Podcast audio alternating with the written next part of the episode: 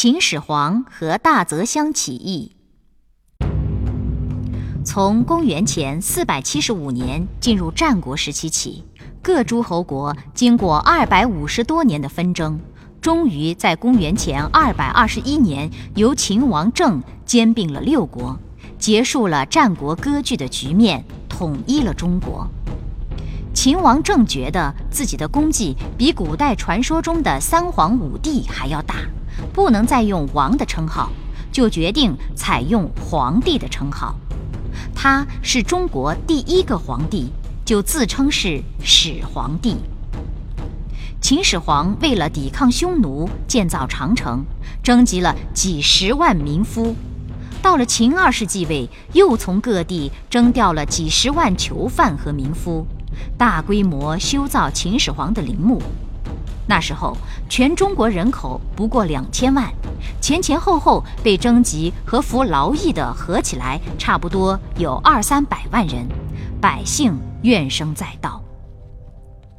公元前二百零九年，九百名民夫被征集到渔阳防守，军官从这批壮丁当中挑了两个个儿大、办事能干的人管理其他人。这两个人，一个叫程胜。一个叫吴广，程胜年轻时候帮人种地，是个有志气的人。有一次，他对伙伴们说：“咱们将来富贵了，可别忘了老朋友啊！”大伙儿听了好笑，说：“你给人家卖力气种地，打哪儿来的富贵？”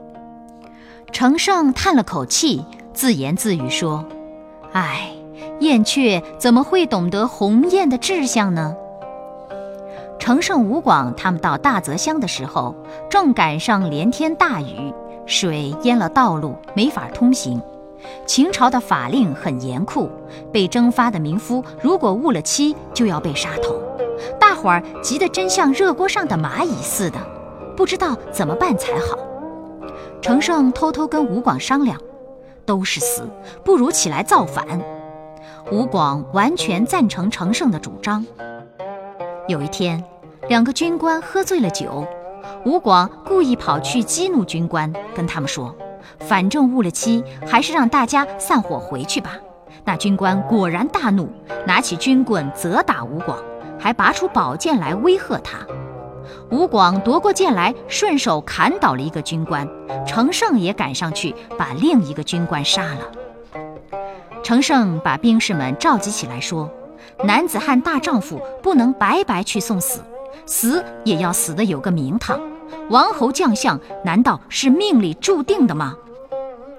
大伙儿对天起誓，同心协力推翻秦朝，并公推程胜、吴广为首领，九百条好汉一下子就把大泽乡占领了。邻近的农民听了这个消息，都拿出粮食来慰劳他们，青年们纷纷拿着锄头、铁把到营里来投军。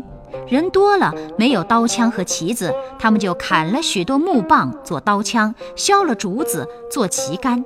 就这样，陈胜、吴广建立起了历史上第一支农民起义军。历史上把这件事称作“揭竿而起”。